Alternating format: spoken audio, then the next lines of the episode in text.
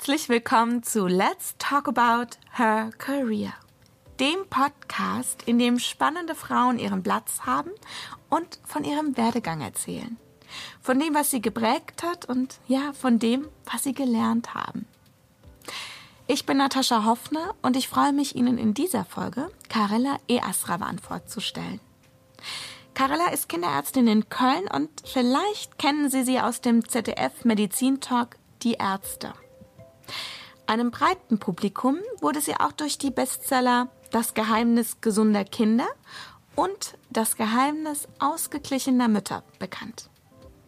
Karela E. Astrava beschäftigt sich besonders mit Mind-Body-Medizin, wofür sie Erfahrungen am Benson Henry Institute for Mind-Body Medicine der Universität Harvard sammelte.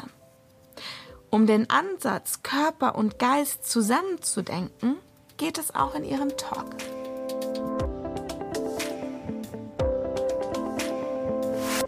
Ich habe die gleiche Geschichte immer. Das war nicht schlimm. Äh, ich, ähm, ich habe tatsächlich eines Tages in meiner Praxis, das ist ja ein paar Jahre her, ähm, eine Mutter gehabt, die kam mit ihrem, mit, mit ihrem Sohn und die beschwerte sich, dass er einnässt. Und die ist eigentlich eine ganz äh, tolle, nette Mutter und die hat irgendwie auch eine ausgeglichene Familie. Die waren beide die, äh, junge Eltern und irgendwie so eine Vorzeigefamilie, würde ich sagen. Beide sehr erfolgreich. Und dass der Sohn jetzt einnässt mit acht, ich habe mir nichts bei gedacht. Wir haben darüber gesprochen und die ist wieder nach Hause gegangen. Es hat mich aber gewundert, dass sie drei Tage später wieder kam. Und diesmal aber mit ihrer Tochter, die war 13 damals, sie, äh, Mia, und die hatte ähm, kreisförmige Haarausfall. Und dann dachte ich, was ist denn das jetzt? Das war mir dann irgendwie suspekt. Und ähm, stellte sich daraus, dass äh, der Vater tatsächlich äh, eine Hirnkrebsdiagnose hat, einen Hirntumor. Und dass diese ganze Familie seit ungefähr zwei Monaten in so einem Horror lebt und dieser Stress, diese, diese Anspannung seitens der Mutter war immens, die Anspannung seitens der Kinder war immens und der Tumor-OP war geplant in den kommenden zwei Wochen. Also die hatten zwei Wochen Zeit. Und ähm, die Mutter war wirklich total fertig, weil die sah dann einmal ihren Mann, der auf diesen Tumor-OP wartet und das war zwar eine Biopsie, hieß, dass es eigentlich gutartig ist und kein Gliom. Das ist dieser bösartige Tumor, den wir kennen. Äh, und dass das OP eigentlich eine heilende Wirkung hat, was gute, gute Nachricht war. Aber trotzdem, der hat Angst um ihren Mann. Das haben die Kinder gemerkt. Und so fing das auch bei den Kindern an. Das ist so eine typische Mind-Body-Situation, wo man merkt, dass Stress tatsächlich eine Auswirkung auf unser Körper hat. Und bei Kindern hat die elterliche Stress eine Auswirkung auf ihr Leben, weil die merken dann, dass ihr Existenz bedroht ist. Und daraufhin habe ich dann auch tatsächlich mit dieses Wort Beneficial Thinking, was dieses Prinzip oder diese Methodik, die ich entwickelt habe, beschreibt, angefangen zu arbeiten. Ich habe ihr das auf einen kleines Zettel geschrieben, auf Englisch Beneficial Thinking, das heißt vorteilhaftes Denken. Und die ist damit nach Hause und ich habe ihr erklärt, wie das Gehirn aufgebaut ist, dass wir drei Etagen haben, dass die jetzt sich in dem tiefsten Etage befindet, dass ihre Kinder auch tatsächlich mit ihr da in diesem Stresszustand befinden und dass die da rauskommen müssen. Und da war wichtig, ihr zu erklären, dass die zuversichtlich sein darf und Hoffnung und Mut haben darf, weil es ist ja auch keine endgültige Diagnose. Aber abgesehen davon war es mir auch ganz wichtig, ihr klar zu machen, dass es keinen anderen Ausweg gibt, sondern wenn wir uns in diesem Stressmodus befinden, vernichten wir nicht nur unsere Ziele, sondern auch das, was um uns herum sich befindet. Die ist nach Hause gegangen, die Operation ist gut gelaufen, die hat ihre Einstellung zu den Kindern verändert und wir haben gesagt, dass die nicht sagt, was ist das schrecklich, dass Papa operiert wird, sondern wir setzen einen neuen Ansatz und sagen, wie toll das ist, dass wir die Hoffnung haben jetzt, dass der Papa operiert wird. Und die sollen das zelebrieren.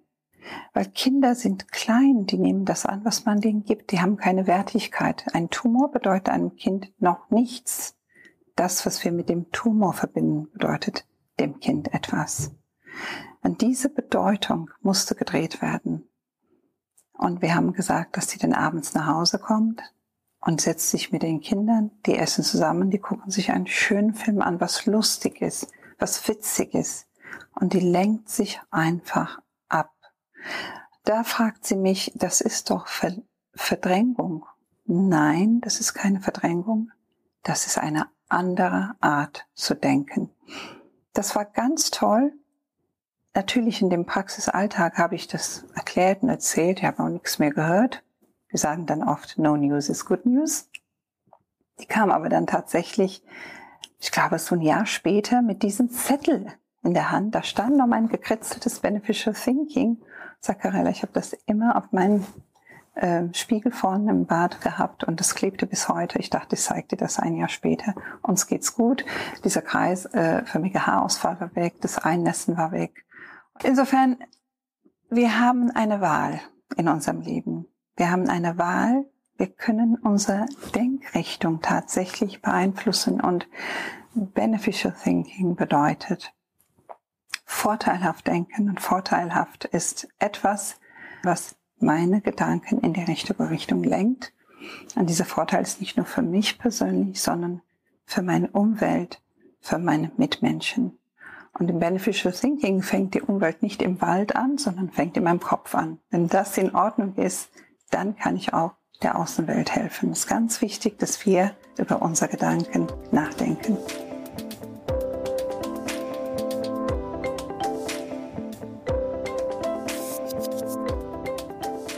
In meiner Karriere habe ich eigentlich, äh, ich habe ja ein Wahnsinnsglück, dass ich nicht viel denke.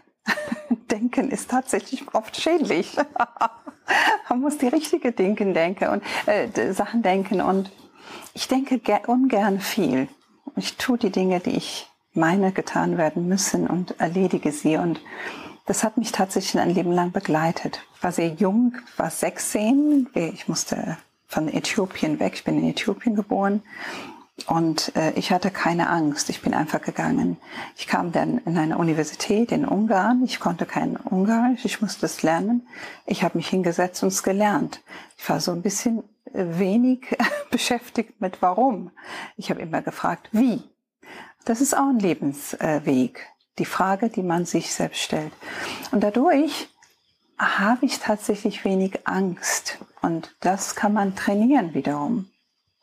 Das kann man lernen. Und wenn man wenig Angst hat, dann schafft man die Dinge, die man schaffen will, viel schneller. Weil Angst ist verbunden mit Stress und Stress hindert das Denken, hindert das Tun. Im Grunde genommen, das, was ich erkläre, führt zu Selbstverantwortung. Und Selbstverantwortung ist wichtig und wir müssen es verstehen, weil wir wollen gesund sein, wir wollen innere Ausgeglichenheit, wir wollen glücklich sein und wir wollen erfolgreich sein. Das ist unser gemeinsamer Nenner als Menschen. Und bei uns Frauen haben wir jetzt das Thema, wir wollen eine Gleichberechtigung, wir wollen stärker werden, wir wollen tatsächlich uns bewegen in eine vorteilhafte Richtung, würde ich sagen.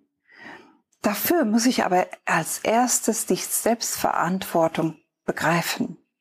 Und da muss ich dann auch sagen, ja, Umstände sind vielleicht nicht vorteilhaft für mich heute als Frau. Mein Arbeitgeber ist nicht frauenfreundlich, meine Ehe funktioniert nicht gut, weil mein Partner nicht freundlich zu mir ist. Meine Kinder sind nicht so geraten, wie ich sie gerne hätte. Es gibt tausende von Dingen, die nicht so passen, wie ich es gern hätte. Es gibt aber auch nochmal zu dem Wunsch, glücklich, zufrieden und ausgeglichen sein, und Erfolge zu haben, gibt es eine wichtige Bestandteil, das bin ich. Ich muss dann gucken, wo stehe ich. Und diese Verantwortung ist meine Verantwortung. Ich muss es schaffen für mich. Und das fängt mit meiner Art zu denken an. wenn ich die Gedanken sortiere und begreife, wo die anfangen, wohin die führen und wie, mit dem Wie anfange, dann habe ich mich schon mal einen Schritt nach vorn bewegt und komme an meine Ziele näher. Und das meine ich mit Selbstverantwortung. Ich bin verantwortlich für mein Leben.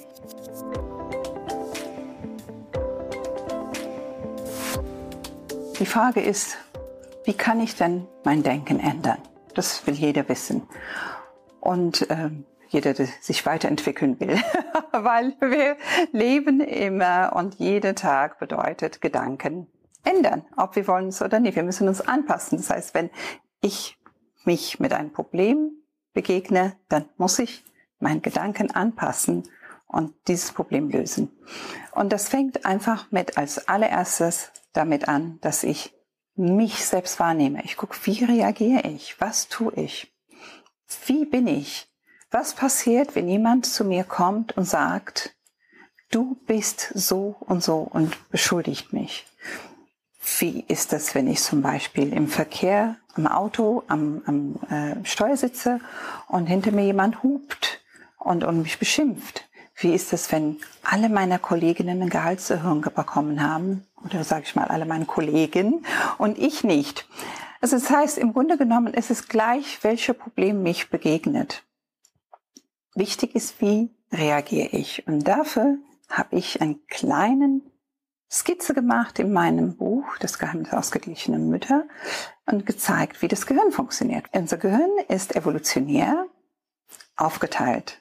Es ist verschiedene Funktionen. Das erste, was wir immer haben, ist dieser Wunsch zu überstehen, zu überleben. Wir nennen das dieser primitive Teil von uns. Und das heißt, wenn ich merke, dass die anderen Gehaltserhöhung bekommen haben und ich nicht, würde ich anfangen. Erstmal bin ich sauer. Zweitens überlege ich, wie verklage ich meinen Chef. Drittens überlege ich, was habe ich bekommen, was haben die anderen bekommen, warum ich. Ich bin einfach wütend. Wenn jemand mich anhubt im Verkehr, denke ich, was hat denn denn? Ich fange an, ihn zurück anzuschreien und bin ich wieder wütend. Wenn ähm, jemand zu mir mich anschuldigt wegen irgendwas und äh, ihm nicht gefällt, wie meine Haare sind oder meine Hautfarbe oder mein Verhalten oder meine Figur oder was auch immer, fühle fühl ich mich verletzt und fange an zu schimpfen. Das heißt, ich komme in so eine Kampfreaktion oder ich bin beleidigt und ziehe mich zurück und sage, mit dir rede ich nie wieder. Das ist eine Fluchtreaktion. Das sind primitive Überlebensmechanismen. Und sie muss verstehen, dass mich das nirgendwo hinbringt.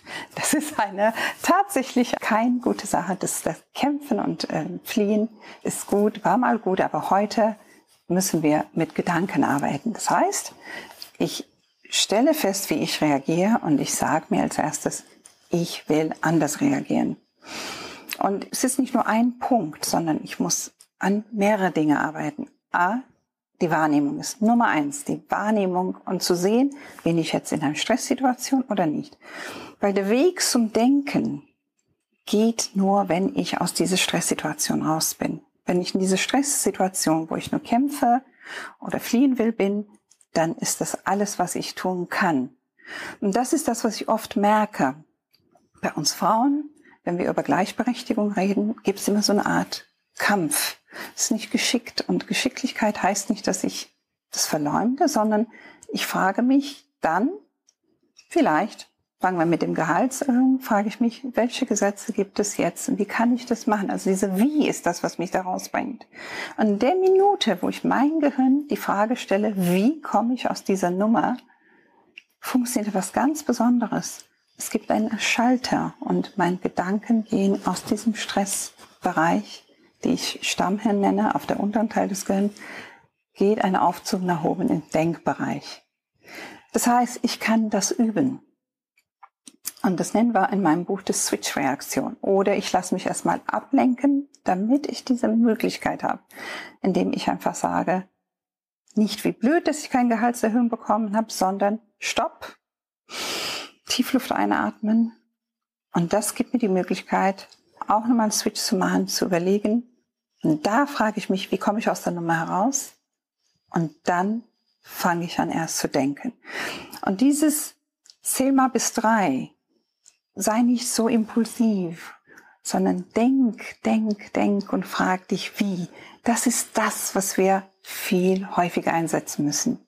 Das ist das, was uns weiterbringt. Und also ich merke zum Beispiel auch in, in den sozialen Medien, ich ähm, schaue mir viele, viele Bewegungen an, die machen alle das einzeln. Es gibt diese Initiative und diese Initiative und diese Initiative. Und jede Initiative ist, ist, ist für sich super, die machen tolle Sachen.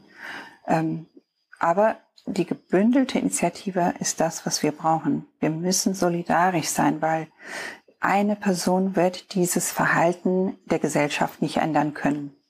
Es gibt 80 Millionen Einwohner ungefähr in Deutschland. Nehmen wir an, dass die Hälfte Frauen sind. Wir können viel bewegen. Ich verstehe nicht, warum wir das nicht tun. Aber wir sind immer mit unserem einzelnen Kämpfen beschäftigt. Das ist etwas, was wir tatsächlich jetzt umsetzen müssen, weil diese einzelnen Kämpfe, du bist so und ich bin so, das ist auch eine Stresssituation. Ich denke dann nicht, sondern ich bin mit dem Kampf beschäftigt.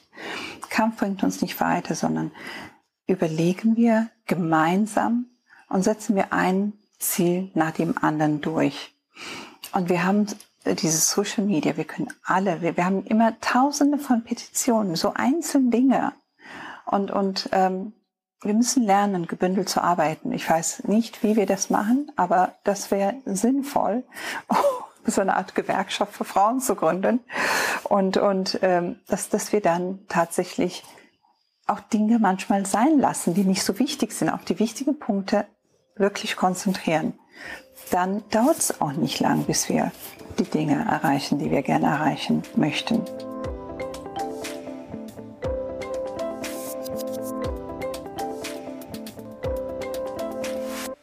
Das ist eine Sache. Das zweite Sache ist diese Selbstbewusstseinentwicklung. Ich finde, dass ähm, dieses Wort Frau oder dieses Wort Mütter in Deutschland ist überhaupt nicht selbstbewusst. Ich möchte, dass wir ein Selbstbewusstsein entwickeln und sagen, Frauen tragen die Gesellschaft. Und Mutter noch mehr. Wir sind nicht nur systemrelevant, wir tragen die Gesellschaft. Wir gebären Kinder. Wir brauchen Anerkennung und Respekt. Das muss ich mehr als erstes selbst einreden und das als für mich als Frau mit gehobenem Haupt morgen rausgehen und sagen, weißt du was, ich bin eine Frau. Ich trage die Gesellschaft. Ich habe Kinder geboren, die sind wichtig für uns alle. Und wenn ich keine Kinder habe, dann kann ich trotzdem sagen, wir Frauen sind mächtig. Es muss uns bewusst sein. Ich fürchte, dieses Bewusstsein ist nicht da. Sehr häufig sind wir damit beschäftigt, was wir alles nicht sind, dass wir schwach sind, dass wir keine Sprache haben, keine Stimme haben. Stimmt nicht, wir haben alles. Wir reden uns das teilweise auch so ein. Und wir geben, also die Gesellschaft entsteht zwischen Frauen, Männern, aber auch gibt Gewohnheiten und Regeln und Gesetze. Und, und wir können viel bewegen nur als erstes, wenn wir selber stabil sind. Erstmal Sauerstoffmaske an, sich sanieren, den Gedanken sortieren und dann bin ich in der Lage, das Wie schaffe ich das zu beantworten. Muss selbst aus dem Stress raus. Deshalb habe ich dieses Buch geschrieben. Ich habe gesagt, weißt du was? Erstmal, was ist das Stress? Wie entsteht das? Dann fange an damit zu sagen, ich will, ich will die Veränderung. Diskutiere nicht über das alles, was du nicht willst. Ziel auf das, was du willst. Was willst du genau? Definier das. Das ist dieser Wille, führt dann zur Zielsetzung. Und dann fragst du dich, wie komme ich an meine Ziele?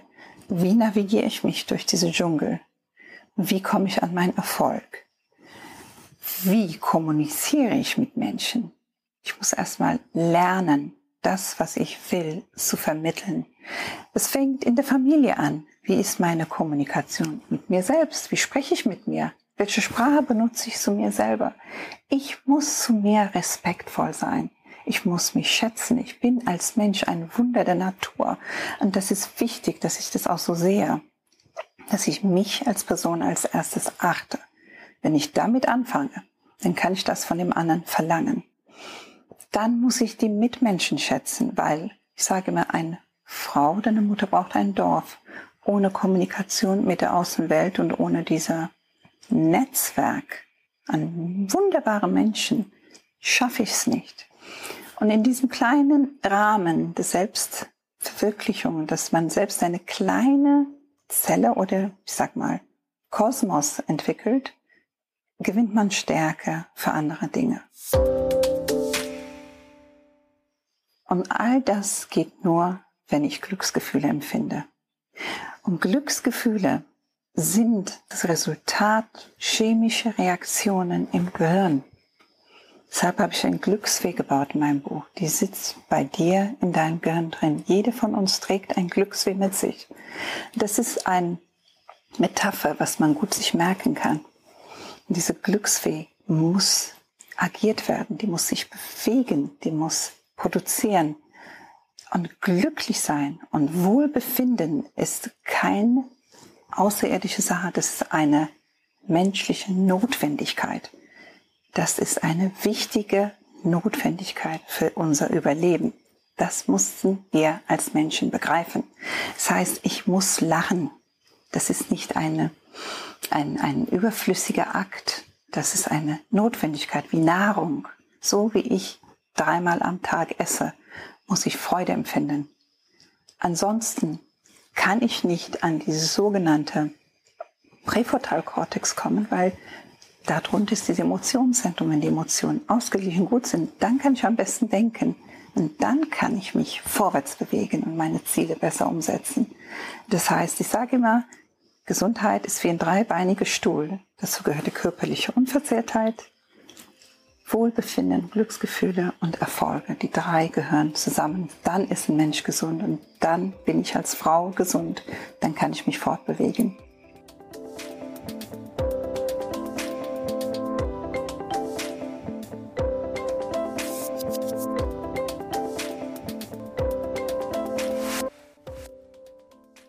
Auf Carella wurde ich über ein Gespräch mit ihr in der NDR Talkshow aufmerksam. Dort sprach sie über den Leistungsdruck insbesondere von Müttern und appellierte an die Selbstverantwortung, diesen Druck zu verringern. Es sei nämlich nicht ja die Menge an Aufgaben, die uns stresst, sondern vielmehr, wie wir darüber nachdenken.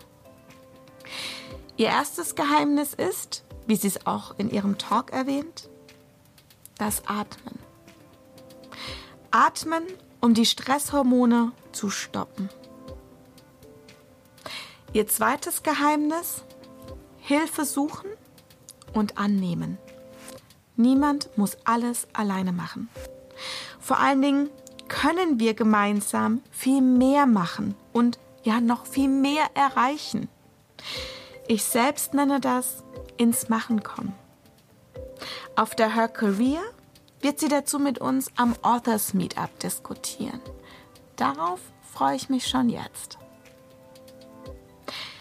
Ich werde jedenfalls jetzt mal ganz genau zuhören, wenn mir ein Warum in den Sinn kommt und stattdessen auf ein Wie umschwenken. Denn wie oft fühlt man sich ja kraftlos und genervt, weil man zu lange im Warum verharrt. Das hilft weder ja, unseren Projekten noch unserer Gesundheit. Lassen Sie uns diskutieren.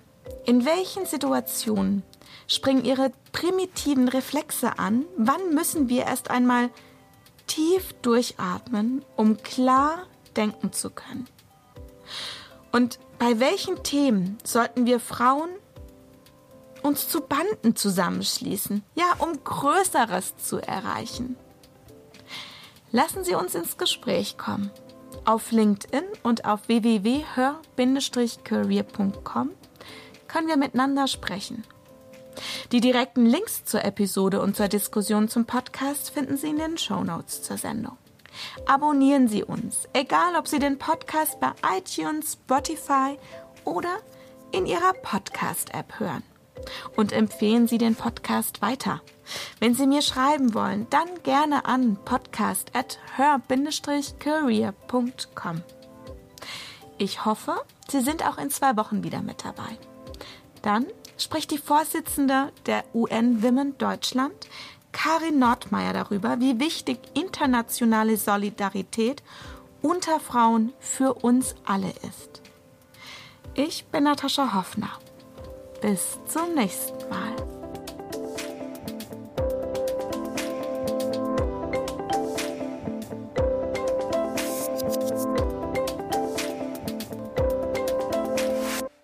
Der Her Career Podcast ist eine Haus 1 Produktion. Powered by LinkedIn. Die Redaktion machte Susanne Klingner, Schnitt und Sounddesign sind von Miku Sophie Kümel. Die Musik ist von der Audio Consulting Group, das Cover gestaltete Dagmar Kanasch. Alle Folgen von Let's Talk About Her Career finden Sie unter www.her-career.com slash podcast.